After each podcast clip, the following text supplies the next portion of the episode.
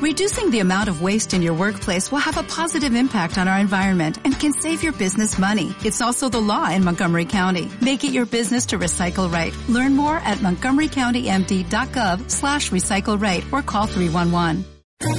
¿Quieres especular en la bolsa de la mano de un profesional? Operativadax.com. Recibe al momento en tu móvil las compras y ventas que realiza Alberto Iturralde sobre el índice DAX. Nunca ha sido tan sencillo ganar en bolsa. Operativadax.com. En Gestión a Radio, Tiempo Real.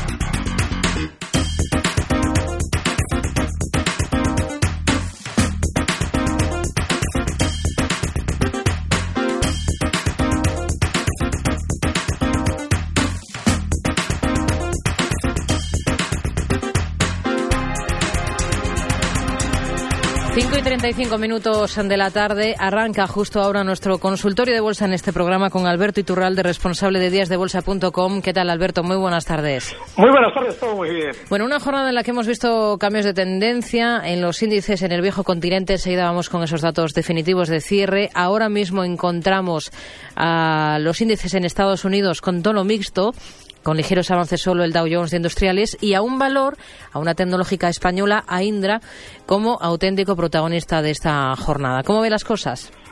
Bueno, el caso de Indra es normal, eh, bueno, normal. Eh, yo desde luego no lo había previsto de una manera tan inmediata ese rebote que ha realizado. Pues fíjate, ayer cerraba en 7.64, hoy en 9.10.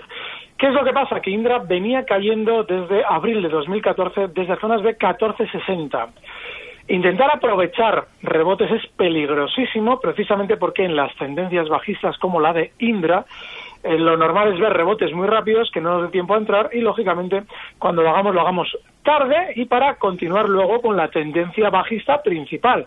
Seguramente este valor todavía puede tener un poquito más de subida hasta zonas de 9.50. Hay mucho ojo porque estaríamos ya especialmente tarde porque ya son zonas de resistencia. El mercado en general el IBEX, pues fíjate, hoy ha tenido un detalle tremendo por la mañana y es que se ha llegado a situar con esos mínimos nuestro índice que marcaba en los 10.321 por debajo del momento en el que Draghi nos decía aquello tan maravilloso de que iban a adquirir activos financieros de una manera masiva. Estamos hablando de que el día 22 de enero, en el momento en el que Draghi hablaba, el IBEX estaba por encima de los 10.350. Lo que significa todo esto es que la reacción que tuvieron los pequeños inversores de compra cuando ya se conoció o se goteó al mercado esa fenomenal noticia, según dicen algunos, pues lógicamente lo que conllevó es que las manos fuertes de los valores colocaran títulos de forma también masiva. Eso lo que nos obliga es a mirar quiénes están funcionando mejor. Pues ahora mismo Iberdrola, por ejemplo. Y estos valores en los que está todo funcionando mejor son aquellos en los que tenemos que confiar. Los más flojitos, por ahora los bancos tendrán más rebote, pero no merece la pena arriesgarse con ellos. Hmm. A ver, vamos a ir con los datos definitivos de cierre de la jornada y enseguida damos respuesta a dudas de nuestros oyentes. En tiempo real, CMC Markets patrocina este espacio. El IBEX termina el día en 10.507 puntos, con una subida al final del 0,48%. Ha subido en Alemania el DAX un 0,25% hasta 10.737 puntos. Y en París el CAC 40 se ha revalorizado un 0,44% hasta 4.631 puntos. Miramos también a Londres. Aquí tenemos descensos tímidos del 0,22% hasta 6.810 puntos. En tiempo real, CMC Markets ha patrocinado este espacio. La experiencia nos ha enseñado que los mercados ofrecen oportunidades de trading en cualquier momento. Por eso hemos lanzado nuevas apps para sus dispositivos móviles. Porque ahora, más que nunca, queremos ofrecerle una plataforma web y móvil de nueva generación que facilite su operativa con CFDs. Descargue la nueva aplicación Next Generation desde su App Store o Google Play. Opere con Next Generation, creada por y para traders. Visite cmcmarkets.es. Los CFD son productos apalancados con un alto riesgo. Es posible perder más de lo depositado. Consulte sus riesgos. iPad y iPhone son marcas de Apple Inc. Android es una marca de Google Inc.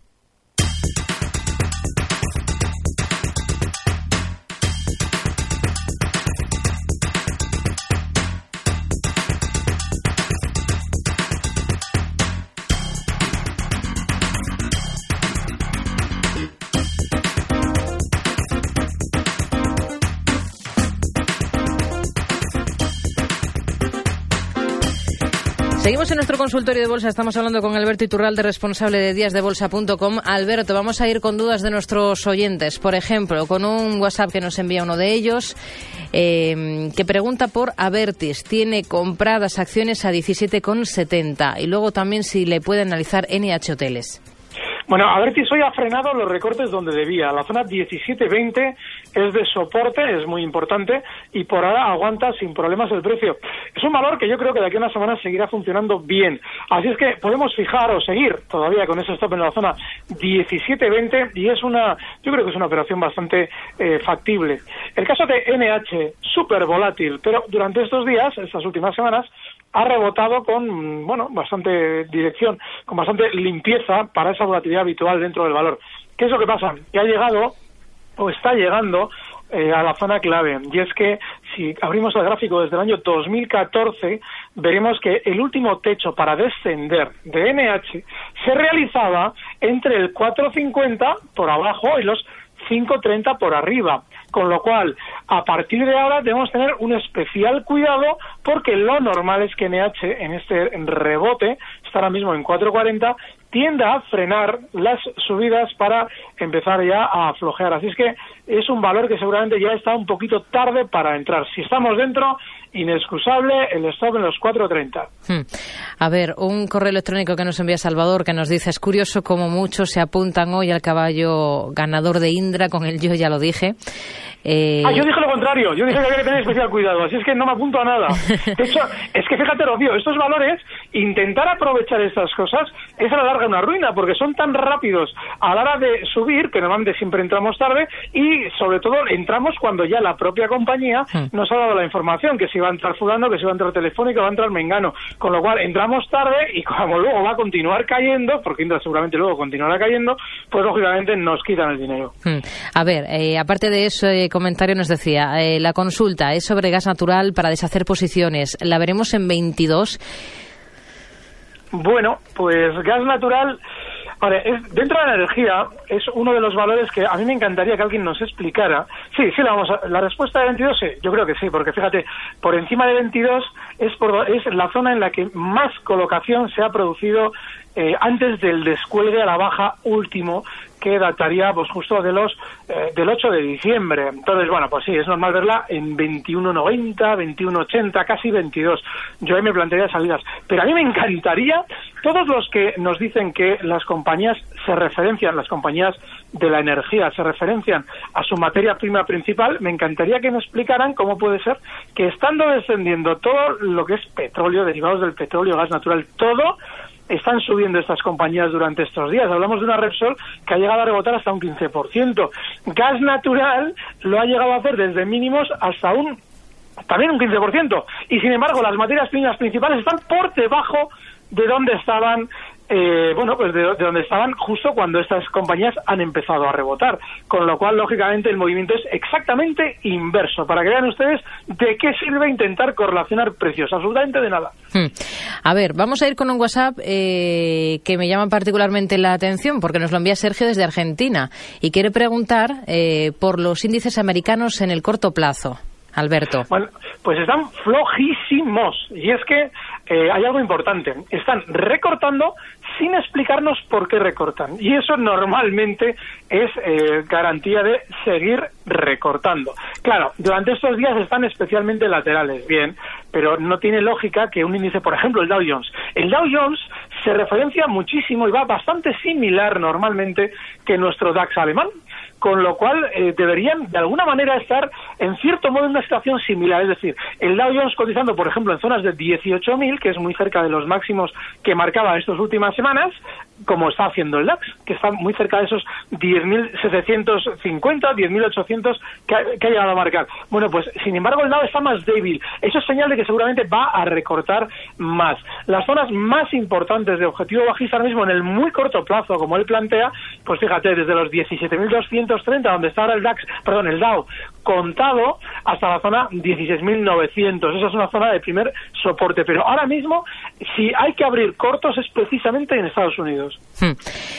A ver, eh, vamos con más dudas. Vamos a saludar a Pedro, que le tenemos al otro lado del teléfono, que nos llama desde A Coruña. ¿Qué tal, Pedro? Buenas tardes. Hola, buenas tardes. Díganos, caballero. yo quería eh, bueno, de Indra iba a preguntar por Indra, pero ya me ya, ya enfermé. Eh, lo importante es saber si a qué precio sería bueno comprar Indra. Nada más. Eh, precio bueno para Indra, pues fíjese. Eh, ha llegado a marcar eh, durante estas últimas semanas 7,47.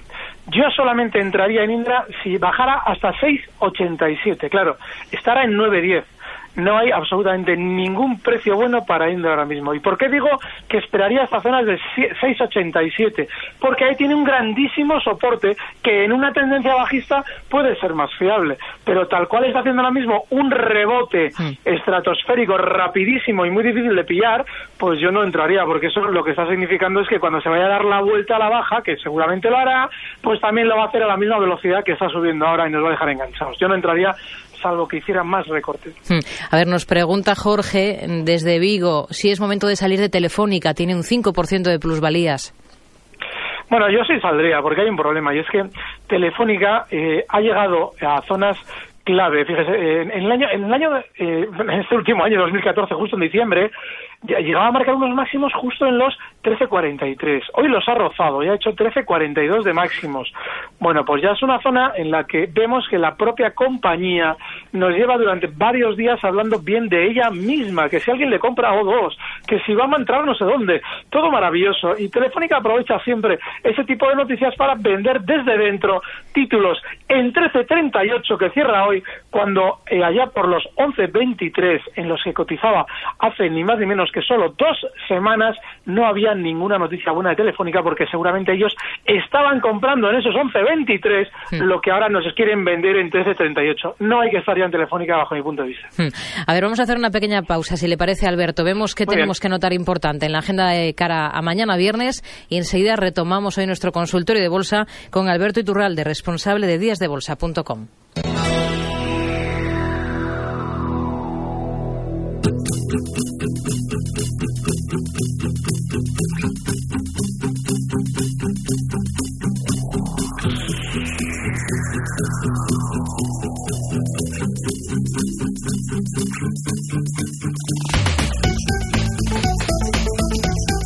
Para despedir la semana, el INE publicará el avance del PIB del cuarto trimestre de 2014, el IPC adelantado de enero y la encuesta de ocupación en alojamientos turísticos de diciembre. Además, el Banco de España dará a conocer el avance de la balanza de pagos de noviembre. A escala europea, Eurostat publicará las cifras de desempleo de diciembre y la inflación adelantada de enero de la zona del euro. En Reino Unido se conocerán cifras de crédito al consumidor e hipotecario de diciembre y la confianza del consumidor De enero. Por el lado empresarial, la atención se centrará en el sector financiero en España gracias a los resultados trimestrales de CaixaBank y Banco Popular. Además, Amadeus pagará un dividendo de 0,32 euros brutos por acción. Y fuera de nuestras fronteras presentarán, presentará sus cuentas BNP Paribas, así como Eli Lilly, Mattel, Xerox, Tyson Foods, Mastercard o Leg Mason, entre otras.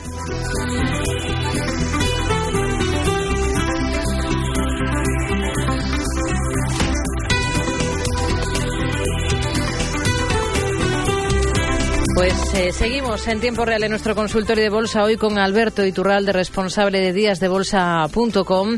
Hay muchas dudas de oyentes que tenemos pendientes. Por ejemplo, vamos con un correo electrónico que nos envía Enrique, que nos pregunta por dos valores que cotizan en el NIS en Estados Unidos.